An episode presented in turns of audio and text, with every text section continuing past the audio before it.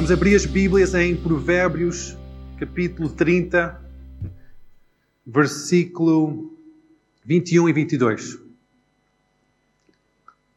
Diz assim que há quatro coisas na terra que não pode tolerar.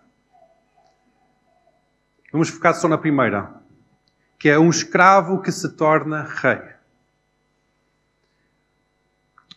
Há quatro coisas na terra, mas vamos só focar nesta primeira coisa, que é quando um escravo se torna rei. Se a terra não pode tolerar, nem muito mais, muito menos Deus pode tolerar. Agora, porquê?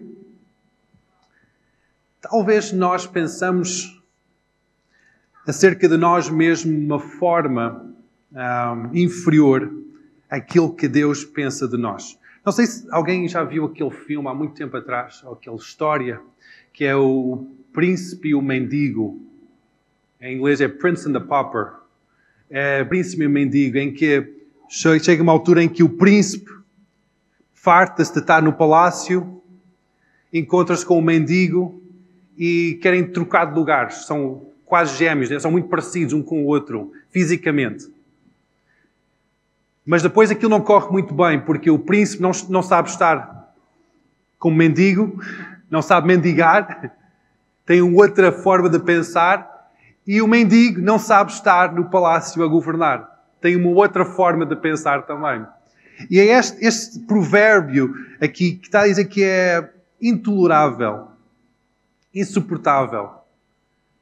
Um pobre se tornar rei.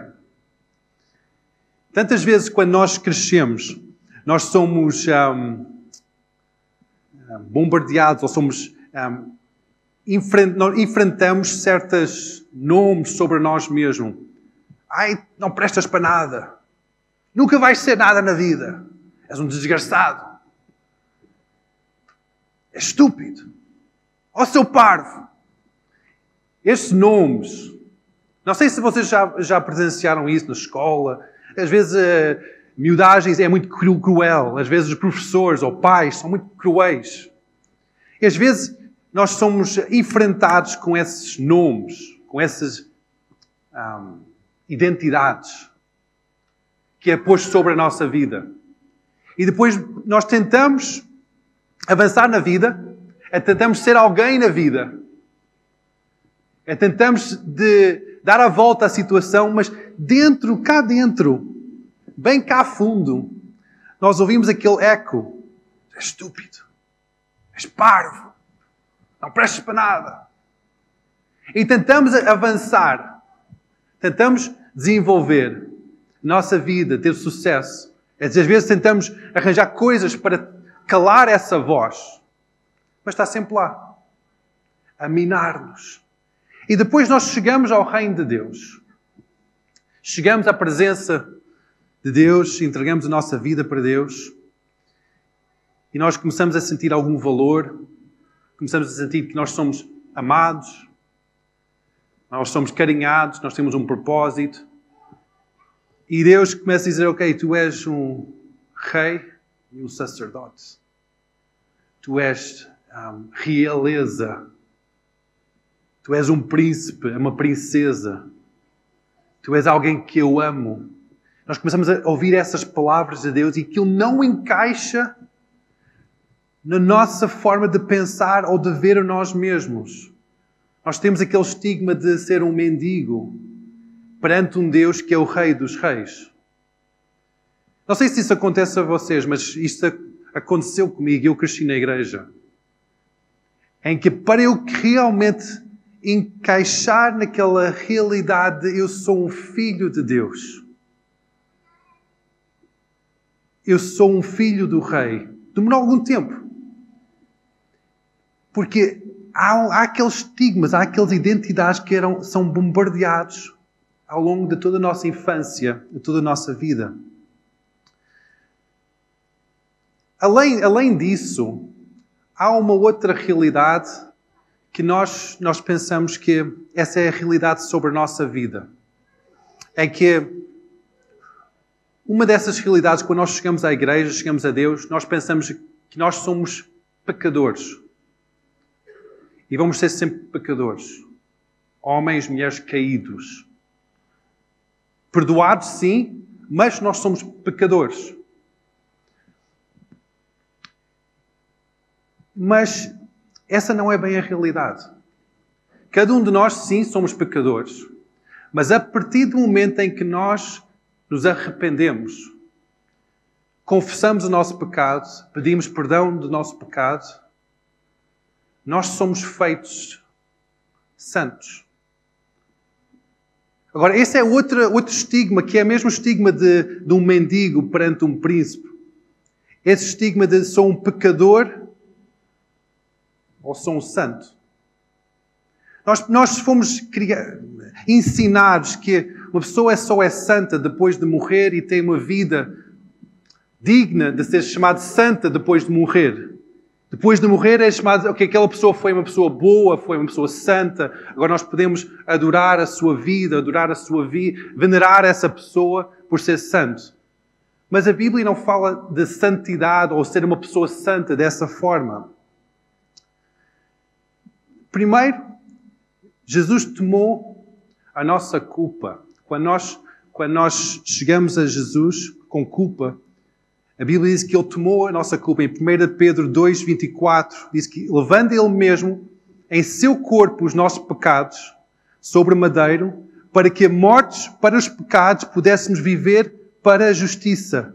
E pelas suas feridas foste sarados. Muitas vezes nós gostamos daquela última parte e nós aplicamos isso para, o, para a cura física do nosso corpo.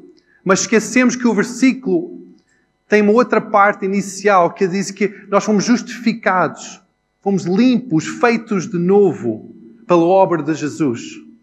Já não somos pecadores. Ah, mas nós, eu sou humano, sou falho. Mas já não és pecador. Já não, és, já não é a tua identidade. A partir do momento em que tu aceitas Jesus, já não és pecador. Jesus justificou-nos com o seu sacrifício. Justificar é que Ele pagou o preço pela nossa vida. Algo que nós não podíamos pagar. Romanos 4, 25 diz que a qual por nossos pecados foi entregue e ressuscitou para nossa justificação. Jesus perdoou os nossos pecados, limpando, cancelando, tornando o pecado que era como escarlate, como vermelho para branco. Em Isaías 1, 18 diz que vinde e ergui-me, diz o Senhor. Ainda que os vossos pecados sejam como escarlata, eles se tornarão brancos como a neve. Ainda que vejam vermelhos como carmesim, se tornarão branca, branca lã. A partir do momento em que nós aceitamos Jesus, já não temos essa identidade perante Deus como um mendigo, como um desgraçado como um pecador. Nós somos perdoados. Somos seus filhos, comprados pelo alto preço do seu sangue, limpos. Limpos. Já não temos que ter aquele estigma, aquelas palavras bombardear a nosso, nossa identidade, que ai, não prestas, ai, és um pecador, caíste, mentiste, falhaste, és um falhado. Essas palavras não fazem parte de quem tu és, nem quem Deus te vê. Deus te vê como realeza, como um príncipe, como um rei, como um filho do rei. Agora, nós pensamos que na Bíblia fala acerca de ser santo como Deus é santo. E muitas vezes nós pensamos, ok, como é que eu posso ser santo como Deus é santo, se eu sou humano e Deus é Espírito? Ele é perfeito, todo-poderoso e eu sou tão limitado. Nós podemos ser santos e Deus nos vê como santos a partir do momento em que nós pedimos perdão dos nossos pecados e aceitamos-lo como Senhor e Salvador das nossas vidas. Ele vê-nos como Ele colocou-nos sentados com Ele em lugares celestiais. Mesmo estando aqui nesta terra, limitada a este corpo físico, Ele coloca-nos sentado em lugares celestiais com Ele. Essa é a postura que nós temos perante Ele. Em Efésios 2, 6 diz que e nos ressuscitou juntamente com Ele. Ressuscitou. Isso não é algo que vai se. Ele vai nos ressuscitar no fim dos dias. Não, Ele nos ressuscitou juntamente com Ele e nos fez, nos fez, não, não, não que nos vai fazer sentar, Ele nos fez sentar nos lugares celestiais em Cristo Jesus. A partir do momento em que nós entramos neste relacionamento com Deus, através de Jesus, Ele faz-nos sentar em lugares celestiais, no trono com Ele. Nós não estamos num lugar inferior, num lugar de mendigo. Diz, por favor, Deus, dá-me uma bençãozinha. Por favor, Deus. Não, Ele, ele, ele agarra em nós e faz-nos sentar no trono com Ele. Que coisa maravilhosa! Que coisa incrível! Que, como é que é possível nós pensarmos que ainda somos mendigos? A precisar de um pãozinho, uns eurozinhos, uma bençãozinha, quando Deus diz: Não, tu és o meu filho, eu ponho-te no trono comigo. Agora, não é no futuro. Ele nos fez sentar em lugares celestiais. Muitas vezes nós podemos dizer: Ah, mas a Bíblia diz que nós somos adotados, nós não somos filhos legítimos. Mas isso é uma mentira. Nós somos filhos legítimos. Nós não somos nenhum, desculpa a expressão, nenhum bastardo. Nós somos filhos legítimos. Em Hebreus 12, 8, diz que se estáis sem disciplina, da qual todos são feitos participantes, sois então bastardos e não filhos. Vamos ler este versículo ao contrário. Porque está a dizer: se não estão com disciplina, por isso que todos estão participantes, são feitos bastardos, não são dignos. Mas vamos ler o versículo ao contrário. Se estão a ser disciplinados, se estão a ser discipulados por Deus, se estão a ser discipulados, são feitos participantes e são filhos legítimos. Entende que muitas vezes nós lemos a palavra ou por causa da cultura em que nós estamos, as tradições religiosas em que nós fomos incutidos, nós pensamos que nós não temos direito. Nós não somos suficientes. Nós não chegamos lá. Mas através da obra da cruz, a obra de Jesus, Ele abriu aquela porta, fez aquela ponte para cada um de nós sejamos feitos filhos legítimos com Deus, o nosso Pai. Em Isaías 64, 8, diz que, mas agora, ó Senhor, tu és o nosso Pai. Nós, barro, e tu, o nosso oleiro. Todos nós somos obras nas tuas mãos. Mesmo antes da vinda de Jesus à terra, o profeta já estava a profetizar que nós tínhamos Deus não como alguém distante, algo superior. Não, era o nosso Pai que lida conosco com intimidade, trata das nossas vidas com carinho e amor. Quando nós aceitamos Jesus, já não somos a mesma pessoa. Já não somos a mesma, mesmo, é quase como temos uma transferência de ADN. Somos uma nova criatura. Muitas vezes nós pensamos, ah, mas foi só uma levantar a mão num dia, só fui à frente outro dia, só orei uma vez. Eu não sinto diferença nenhuma. Eu não, eu não sinto que eu sou diferente. Sou a mesma pessoa. Mas algo acontece no teu interior quando tu aceitas Jesus. Algo transforma, algo ativa no teu coração. Nós somos uma nova criação. Em 2 Coríntios 5, 18, Diz que assim que se alguém está em Cristo, nova criatura é. As coisas velhas já passaram e tudo se fez de novo. Quem está em Cristo é uma nova criatura. Algo é não é, não é uma não é uma, algo que é uma réplica, mas é algo novo. Deus cria algo novo, cria uma pessoa nova, uma nova identidade e uma nova imagem, novo pensamento, nova forma de ver as coisas. Começa a nascer algo dentro de nós. Temos uma, um novo propósito. Com Deus nós temos um novo propósito de vida.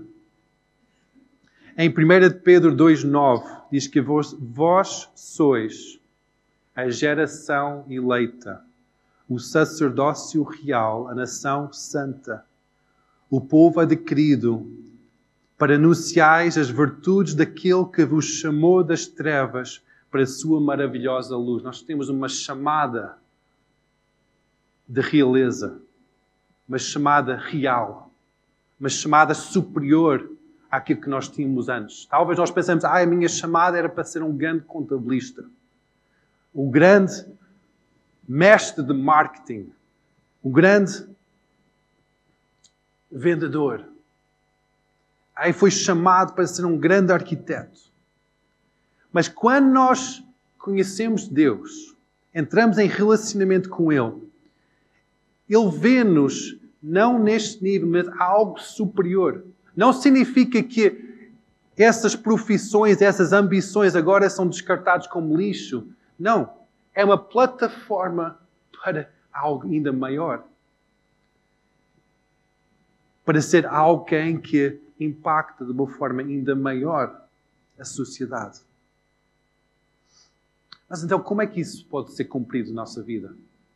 Como é que nós podemos ver essa manifestação desta chamada real, esse propósito de realeza, esse, esse propósito de uma vida superior, esse propósito de ver o reino de Deus se manifeste na nossa vida. Como é que nós podemos ver isso na nossa vida que é tão limitada, tão fraca, às vezes, com tantas limitações? É somente pela graça de Deus e pela graça de Deus nós podemos alcançar o chamado de Deus sobre as nossas vidas, podemos alcançar mais, mais longe. Agora, o que é graça? Como é que nós alcançamos mais pela graça? Em Romanos 5, versículo 1 e 2, vamos abrir e vamos ler.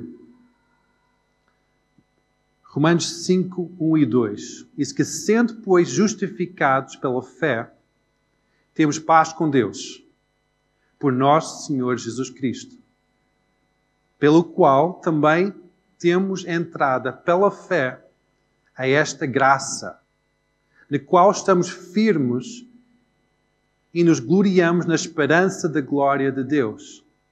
Então está aqui a dizer que nós recebemos esta graça para estarmos firmes então, a graça é aquela capacidade divina para estarmos firmes, para estarmos fortes. Agora, como é que nós recebemos essa graça? Diz que pela fé. Pela fé nós recebemos essa graça. Então, vamos lá criar um exemplo. Um exemplo para se tornar mais fácil compreender isto. Imagina, imagina tu estás numa uma terra seca, não tem água nenhuma. Não choveu durante anos e anos, agora não tem água e estão todos à procura da água para beber. De repente, tu és salvo.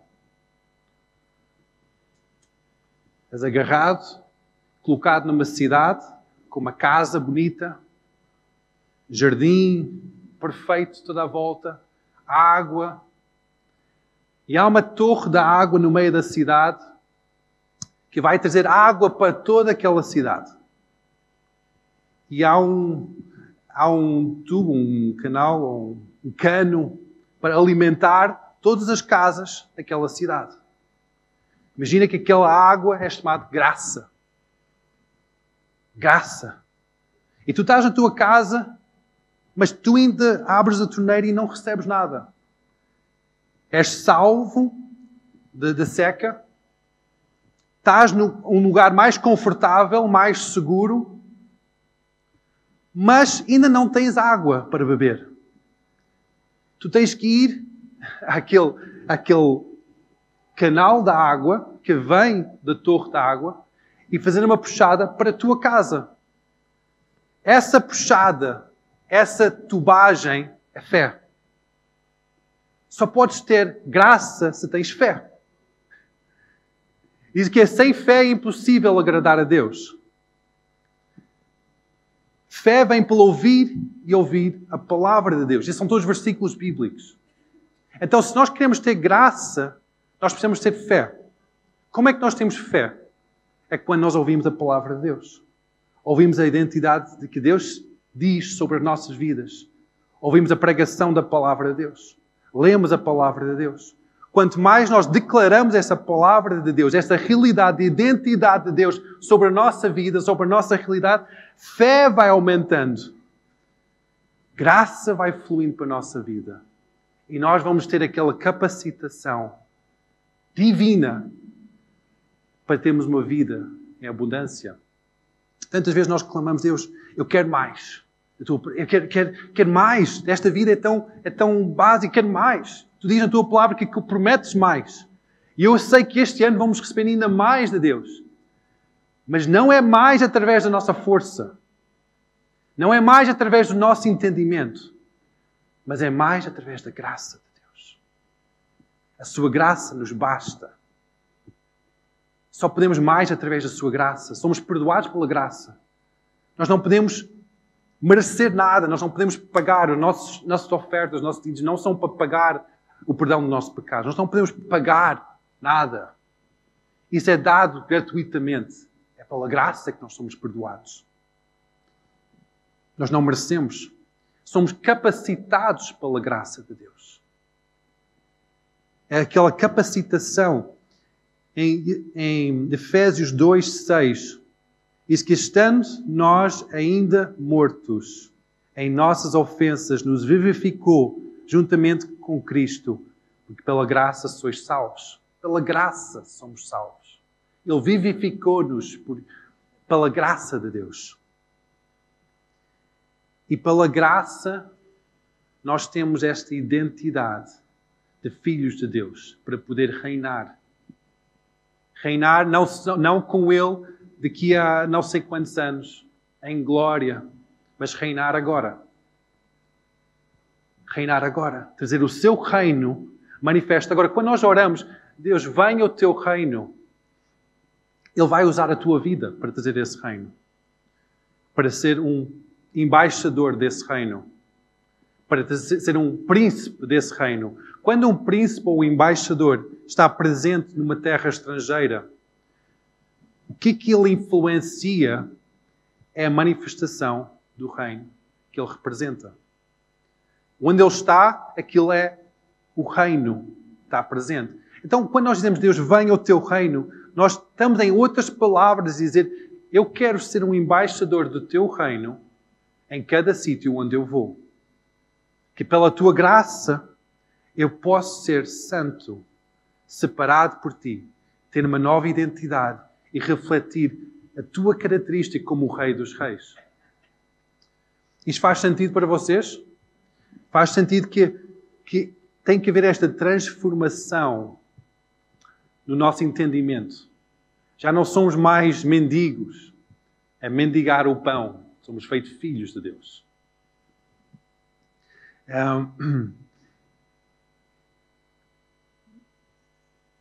Este, nesta passagem de ano, o, meu pai ele fez 50 anos de filho de Deus. 50 anos de seguir Cristo. E dá para pensar, ok, de, com 50 anos de dizer sim a Deus, dizer que eu vou ser um, um filho de Deus, quanta transformação há mundo à volta é feito com um sim eu, eu, se eu peço a numerar, isto não, não saímos daqui hoje. Somente aqui, aqui em Portugal, a transformação que o sim do meu pai trouxe a esta nação. É incrível. Transformação a vidas após vidas. Vidas após vidas. Só dizer sim, Deus. Seja feita em mim a tua vontade. Eu quero entrar neste relacionamento. Eu pedi ao meu pai para partilhar um pouco este testemunho da sua vida para terminar esta reunião e para, para que nós podemos responder sim também a Deus. Então, Pai, podes vir aqui?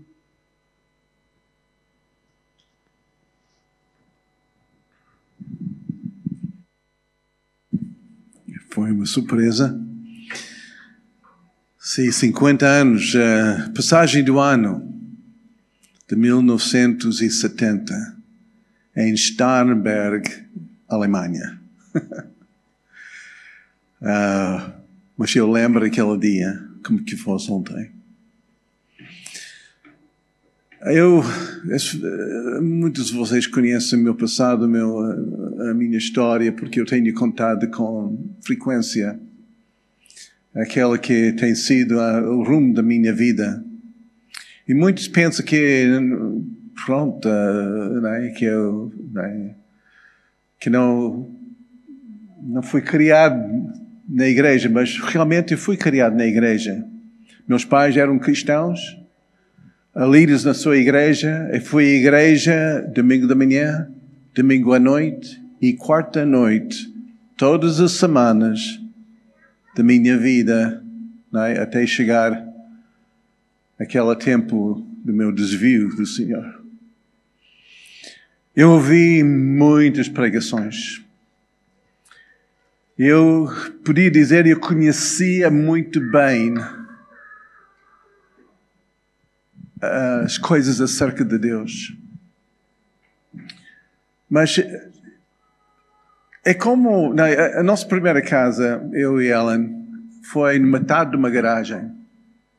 Tivemos a nossa né, casinha e ao lado o carro. Agora, vivendo numa garagem não faz-nos um carro. Como ir ao McDonald's não faz ter um hambre. É? Ir à igreja não faz ter crente. Okay? Conhecendo coisas acerca de Deus não significa que tenha um relacionamento com Ele. Quem que conhece coisas acerca de Deus pode ser muito religioso, mas sem uma vida transformada. E quando a pessoa conhece coisas acerca de Deus e não conhece Deus, torna-se uma pessoa muito crítica. Argumente muito. Consegue ver hipocrisia em tudo. E quando eu era jovem, eu comecei a criticar a igreja, criticar os crentes, ver hipocrisia, ver os erros em todo lado e eu revoltei-me contra aquilo que eu estava a ver, porque eu era religioso sem relacionamento com Deus. Quem tem um relacionamento com Deus não critica, não consegue ver o, o mal, porque é controlado pelo amor de Deus e consegue perdoar porque, porque tem uma experiência de ser perdoado. E durante aquela fase eu afastei-me muito. Eu entrei, porque naquela altura era dos anos 60, aquele movimento do hippie, aquele movimento de, de droga, uh, estava em, em, em moda né, em, em América, e eu entrei nesta onda.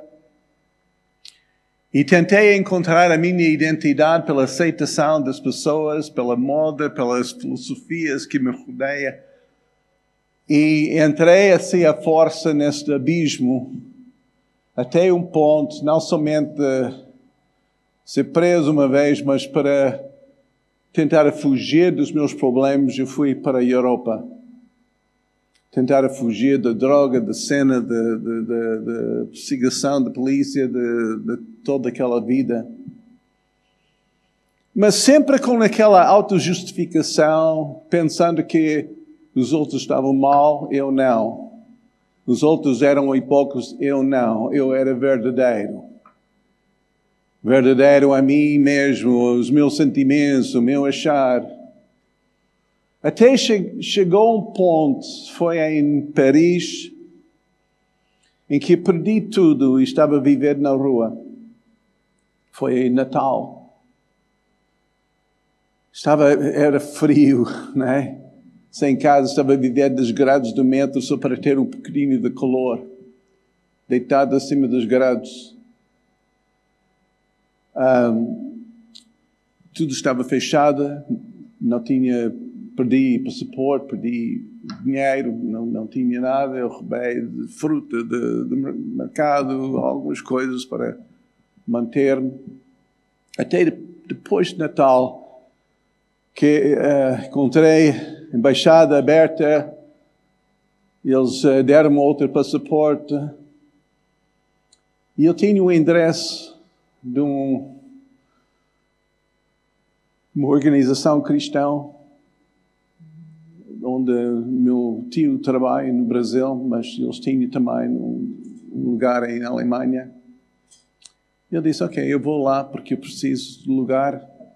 Eu tinha também guardado algumas coisas em Alemanha. Naquela altura falava mais ou menos alemão. Um, e foi neste lugar em Starnberg. Era o lugar de acampamento de, de jovens, era, estava cheio de jovens, porque era entre aquelas férias de, de Natal e Ano Novo. Estava cheio de, de jovens. E eu com meu cabelo até, até aqui, com sujo e, e né? com certeza não com aquele aspecto de, de cristão. Mas não queria ser evangelizado, não, porque eu conhecia bem a, a, a, a lata cristã. É? Eu conhecia muito bem a conversa, eu conhecia muito bem tudo que né, envolvia né, uh, o meio cristão. Mas porque eu não conhecia Deus, eu estava naquele lado de criticar, de julgar, de não gostar. E aquela, para, para se esforçar, para, para não me envolver em conversas, eu peguei numa Bíblia, porque eu pensei, lendo a Bíblia, ninguém vai me chatear. Então eu fiquei num canto lendo a Bíblia, mas como que eu tenho dito muitas vezes aqui, lendo a Bíblia, a Bíblia começa a ler a ti. E Deus começou a falar comigo, e o primeiro passo para ter um relacionamento com Deus é que nós temos que ter uma revelação do nosso pecado. Porque quem é auto-justificado continua de defender a si mesmo, tem os seus achismos e os seus, os seus opiniões e seus, né, suas ideias, nunca chega a Deus. Primeira revelação é revelação que somos pecadores. Estamos longe de Deus. E lendo a Bíblia, eu não vou entrar nisso porque é uma outra pregação. E, um, mas Deus, com essa passagem, começou a abrir os meus olhos ao meu pecado. Até um ponto que eu comecei a quase ver um filme de muitas pessoas que estava assim, com as suas vidas estragadas por causa de mim, e muitos mortos. Alguns em prisão, outros em hospitais mentais, outros com as suas vidas assim de rastro, só por causa de, da minha influência e da minha parte na sua vida. Aquilo caiu em mim que realmente eu não sabia nada acerca do amor, não sabia de nada acerca de como viver, não sabia de nada. Eu lembro aquela noite. Claro, neste, neste acampamento era um acampamento cristão, então a passagem do ano era um culto. E fui obrigado, de, né, porque estava ali a viver, por causa da cunha do meu, meu tio. E entrei no culto e o pregador estava a pregar, nem lembro o que foi a pregação, mas eu lembro uma coisa, que era aquele segundo passo. Não somente reconhecer que eu era pecador, mas reconhecer que Deus é a solução. Eu, uh, naquele momento, também descobri que não tinha fé tinha mais dúvidas. Eu disse: Deus, se existe, muda-me. Porque eu não consigo mudar a mim mesmo. E essa foi aquela, aquele passo. Por isso eu as pessoas dizem, ah, mas eu não tenho a fé que tu tens. Não precisa ter muito de fé. Um pouquinho de fé. eu não tenho muito fé. Quase nada. Tinha mais dúvidas do que fé. Mas eu fiz um passo em que eu disse, ok, Deus, tu existes. Mas eu não queria uma coisa religiosa. O grande pavor da minha vida é ser preso só a assistir cultos o resto da minha vida. Eu queria outra coisa. Eu queria a realidade. Se Deus é real, Ele pode transformar a minha vida. E isso aconteceu. Eu não tive um fora de corpo experiência, não vi estrelas, não, tinha, não vi uma aparição de Jesus, não, nada disso, mas eu tinha naquele momento a certeza que é isso. Esse é o caminho. Eu não vou dizer que o caminho era tem sido fácil ou que não tem sido também com várias etapas de de dúvidas, de cocheando, de, de tudo isso. Mas uma coisa é certa. Eu prossigo. Eu vou continuar a buscar o relacionamento diário com Deus. Eu tenho visto muitas pessoas a começar assim, mas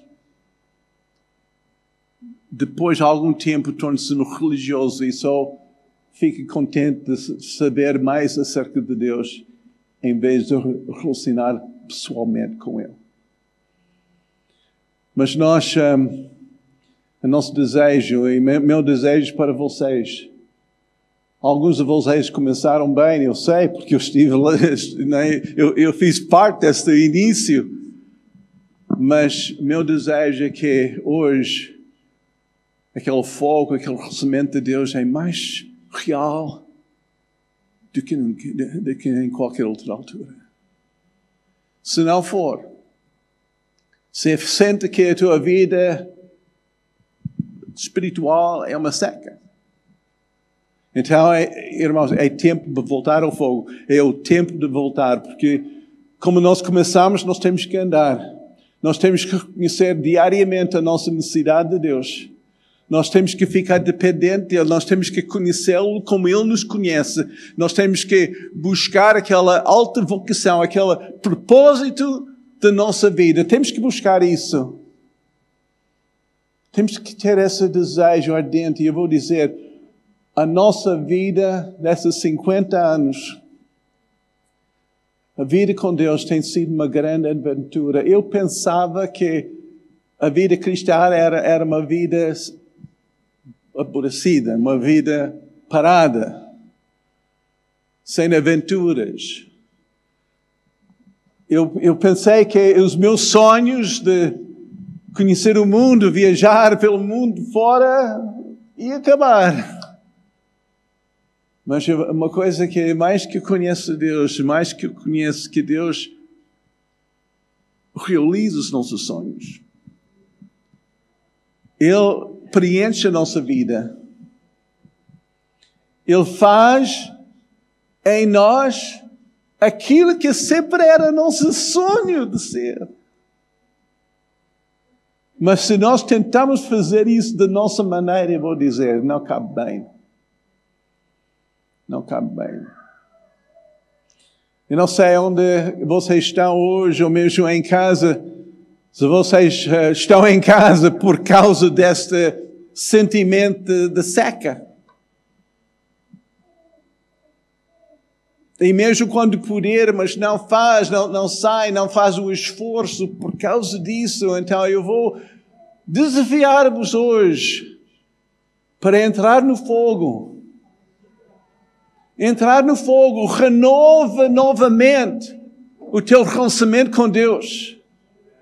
Não deixe passar mais um dia só sendo religioso e, e, e ficar contente com isso. O que é isso? Não vale a pena. Não há nada nisso. Mas quando nós tocamos o que é real, então o falso nunca mais nos satisfaz.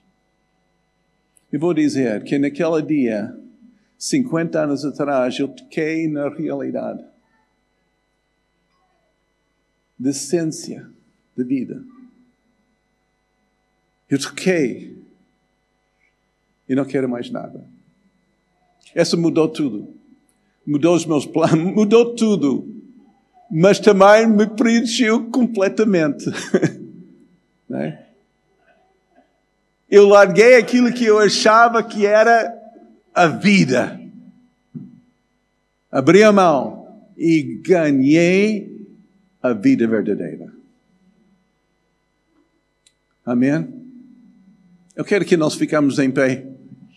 Porque como que foi, aconteceu aquela noite, 50 anos atrás da minha vida, eu quero que essa seja a vossa experiência. Claro que cada um de nós somos diferentes, mas o caminho é o mesmo. Temos que reconhecer a nossa necessidade. E temos que reconhecer que Deus é a resposta. Temos que reconhecer que realmente sem Deus não somos nada. É? Muita gente está muito cheia de si mesmo. Mas depois de algum tempo só fica consigo mesmo. Fica isolado. Fica solitário, porque a pessoa que vive só, só para satisfazer a si mesmo é a pessoa mais solitária do mundo. Mas quando nós conhecemos Deus, nós somos inseridos numa família, nós, nós fazemos parte de um povo, nós conhecemos né, realmente a razão que porque Deus criou o mundo e colocou-nos neste momento, nesta geração aqui. Se ainda está cocheando, se tem dúvidas, ou está assim nesta, nesta posição de, de se morno, quero desafiar a vocês sair do vosso lugar e, e vir aqui em frente. Como que eu tinha de fazer esse passo. E essa fez uma grande diferença em mim. Eu espero que tenha tido fruto nas vidas dos outros, mas eu posso somente confirmar que a mudança aconteceu em mim. Eu sei, sem essa experiência, a nossa vida não tem influência. Se vocês estão acucheando, se vocês querem fazer um passo para Deus hoje, vocês estão cegos assim da vossa própria fé e querem renovar o teu relacionamento com Deus, encontre-me aqui em frente, faz favor. Eu quero orar, orar para ti.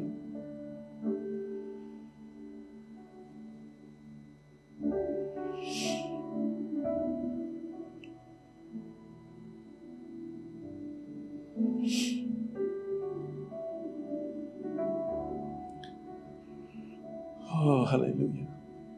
Amém. Deus é tão bom. Sabe que eu não lembro muito, muito aquilo que foi dito, nem quem orou, nada. Eu, eu, não lembro isso e talvez essa não é o mais importante. O mais importante é a vossa resposta aqui dentro. Como que vocês estão a responder? Como que vocês estão a dizer? É isso mesmo. É essa que eu quero. É essa que eu quero. Eu quero o verdadeiro. Eu quero o relacionamento com Jesus.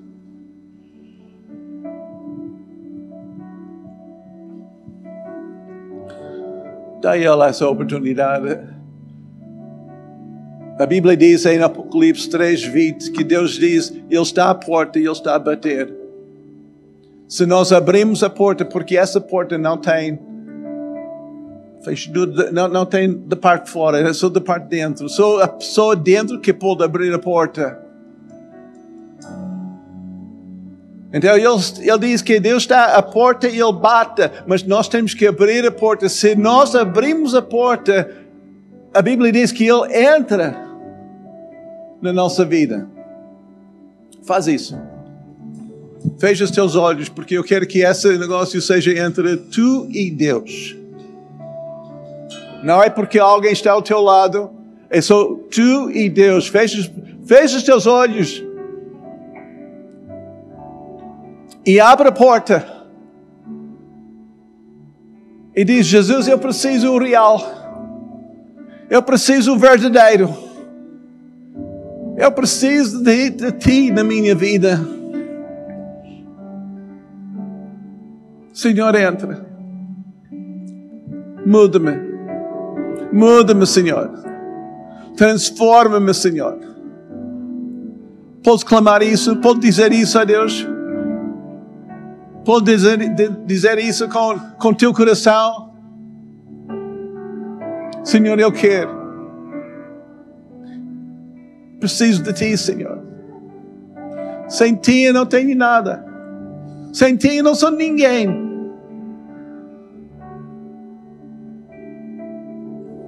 O Senhor faz isso. Obrigado, Pai, pelas pessoas tão queridas, Senhor. Tão queridos, Senhor, que estão aqui. Que estão neste, neste cruzamento na sua vida. Neste, neste tempo, Senhor, tão decisivo. Toca, Senhor, nas suas vidas, nós pedimos. Tira, Senhor, toda cegueira, tira todo argumento, tira toda altivez, tira as coisas que têm sido traves, Senhor. E abre os seus olhos para que eles possam te conhecer tal como tu és. Obrigado, Jesus. Amém. Deus vos abençoe.